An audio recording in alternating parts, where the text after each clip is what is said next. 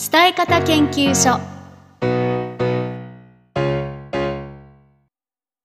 こんにちは一恵こと福井和恵です。え少しずつねこの番組も聞いてくださる方が増えて本当に嬉しいです。前回第5回の放送では喋る時に原稿を書くか書かないのか書いた方がいいの？それとも書かない方がいいの？書かない方がいいって言われた。書くなら箇条書きでって言われた。で私の考えとしては書いてもいいけれども条件があります。その条件は話し言葉で書くこと。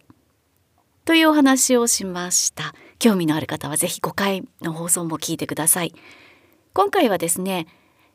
原稿を書かなくても喋れるし話すのはうまい方だと思ってるんだけどなんかこう手応えがない。伝わってないのか相手に聞く気がないのかなんだかななんか寝ている人もいるしどうしたらいいんだろうっていう相談もあるのでそういう方のためにお話ししてみたいと思います。私はですね実は流暢に喋っている人ほど伝わっていないということがあると思っています。その反対になんか聞いてて喋りがうまいとは思えないしなんかつっかいながら喋っているし声も大きいわけでもないし聞き取りやすい声なわけでもないのになんかあの人の話心に響いたとかあの話のこういうところすごく覚えているとか気持ちが分かったとかそういう経験ありませんか？ね自分が聞き手になった時のことを考えたら分かりやすいと思うんですよね。決して流暢にペラペラ喋っている人の話が分かりやすいわけではないんです。じゃあねあなたがこの人話すの上手だなって思う人はどんな人ですか？そのイメージをねまずはっきり意識してみてほしいなと思います。あなたが話すのが上手だなって思う人は例えばスラスラと流暢にね流れるようにしゃべる人を上手だなと思って聞きますか？それともなんか明確な資料を見せながらロジカルに話をしているなって思う人について話がうまいなって思いますか？もしくはですねこう人の感情を揺さぶるようなではその人の話を聞いたら泣けてきたり笑えたりというような話をする人がうまいなと思いますか？でさっき例に出した「とっかえつっかえ」なんとなくボソボソ喋っているけどグッとくる話をする人こういう人話うまいなって思いますか？ね、話し方とか伝え方とかっていうキーワードでね何かこう引っかかりがある人はまず自分がどんな話し方をする人を上手だなって思うか？っていうところを意識してみてほしいと思います。その時にですねこういう話し方をする人がうまいなって思う人としてスラスラとこう流暢によどみなく喋っている人を思い浮かべた方は要注意です。え原稿を書かなくてもなんとなく喋れちゃうし話すのはどちらかというとうまい方だと思っているんだけどなんか伝わってないなんか手応えが感じられないっていう人が陥りがちなところです。ね流暢に喋っていると上手そうに聞こえるんです。上手そうに聞こえます。よどみがない、つっかえない、流れていってる、噛まない。これね、よどみなくつっかえなく流れていってるってことは話の内容もそんな風に流れていってるんですね。例えばですね、えー、流暢によどみなくスラスラって喋っているということはこう水路水の通り道を考えてみてほしいんですけどイメージしてみてほしいんですけどきれいに整備されたコンクリートの水路をですねまっすぐ水が流れるように言葉として音として流暢に話していることが流れていってるんですね。一見きれいに見えますね。とどまらない突っかかるところがないきれいな水で整備されたまっすぐな水路でよどみなくさーっと流れていく水こういう水路きっとね水草も生えにくくて魚も生息しにくくてまあホタルなんかもいなさそうですよね。きれいにさーっと水が流れていくだけなんですね。水路を眺めている人に何か残るかって言ったらきっと何も残らない。ああ、水が流れていったな。ああ、きれいに流れていったな。きれいに流れていったな。終わり。というように話し方もこうよどみなく流暢に流れるだけだとああの人話すのうまかったななんか声も綺麗だったし聞いてて気持ちよかったなであの人何話してたっけ？水の性質どうだっけ？なんだっけ？どんな水がどれぐらい流れていったっけ？いやなんかこうすごい気持ちよく聞いてたけど残ってないや。となりがちなんですね。じゃあねつっかいながら喋った方がいいんですか？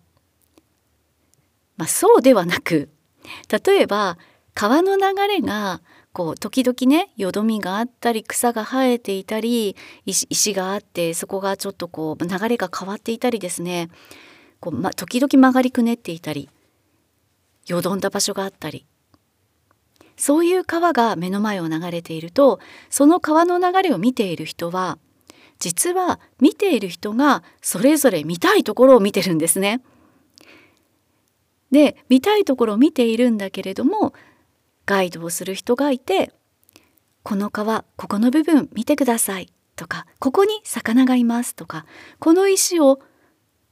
避けると下にこんな生き物がいます」とか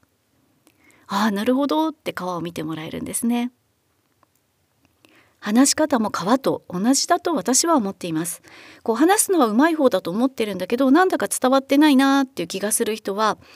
一定の流れの中もうあのずっと淡々とした一定の流れの中でよどみなくきれいに流れる川になっていませんか？そのよどみなく流れる川よどみなく流れる話の中でどこに魚がいてどこで曲がっていてどこで花が咲いているかとかその川の流れ全体で川の何をどう見てほしいのかそこを意識することなんですよね。ただまっすぐにきれいに流すだけになっていないでしょうか。ただまっすぐきれいに流すだけの話になってないでしょうか。その話の中のどこに注目してどう聞けばいいんでしょう。まずそれを意識する。川の流れを意識する。ということです。前回お話しした原稿を書く必要があるかないかはその人次第ではあるんですけれどもこのよどみなく流れてしまう人。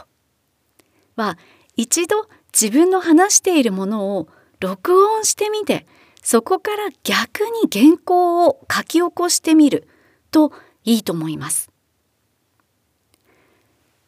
流れる話の中でここはさーっと流していいところ。割と流しても分かってもらえるところ。まあむしろ分かってもらえなくてもそんなに差し障りがないところ。ここはしっかりと立ち止まって聞いてほしいところというふうに見える化できるからなんですね。こうやって可視化見える化するのってとっても効果的です。えー、流暢に話ができる人ほど意外とこういうね見える化の手間を惜しんだりするんですけど、今はね、えー、音声認識機能随分スマホもパソコンもタブレットも優れてますからね音声認識機能を利用してでも一回見える化書き起こし文字化してみることをお勧めします。あとこの流暢に流れるように話ができる人って話がうまいというよりも実は怖がりなだけだったりもします。このね流暢にペラペラと話す人ほど怖いんです。何が怖いって沈黙が怖いんです。間が怖いんです。人のリアクションが怖いんです。人に自分の思ってもいないリアクションをされるくらいならずっと自分が話し通したいとか沈黙した時の間に耐えられないとかそういう思いがその人をよどみなく喋らせているパターンもあります。でもさっき言った川がさーっと流れていくんではなく注目してほしい場所を見てもらってそこを印象に残してほしいんだったら間がとっても大切です。話の中でいう間が川の流れでいう魚がいるところだったりこう石があるところだったり花が咲いているところだったりそういう注目ポイントになるんですよね。ぜひ間を恐れずよどみのある流れにしてください。最初に話したつっかえながら喋っている決して話しているのが話し方が上手とは思えないんだけれどもなんか印象に残る話し方。そういう話し方をする人は自然とよどみがあるんです。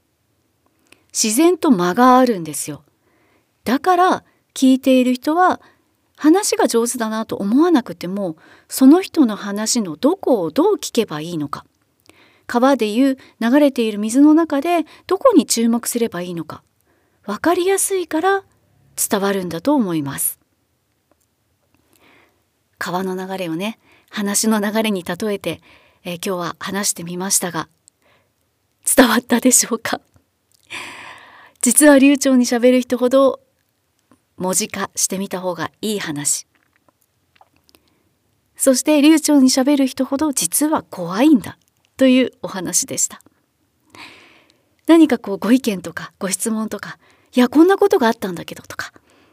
お便りぜひお寄せください。お待ちしています、えー、コメントできる環境で聞いてくださっている方はコメント欄でもいいですしメールでもいいです、えー、アナウンスハウス松山のホームページポッドキャスト案内しているところからフォームもあります。直接メールを送っていただいても構いません。メールはラジオアットマーク空飛ぶド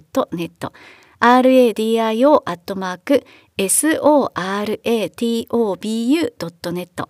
ラジオアットマーク空飛ぶネットでお待ちしています。では今日の伝え方研究所ここまでです。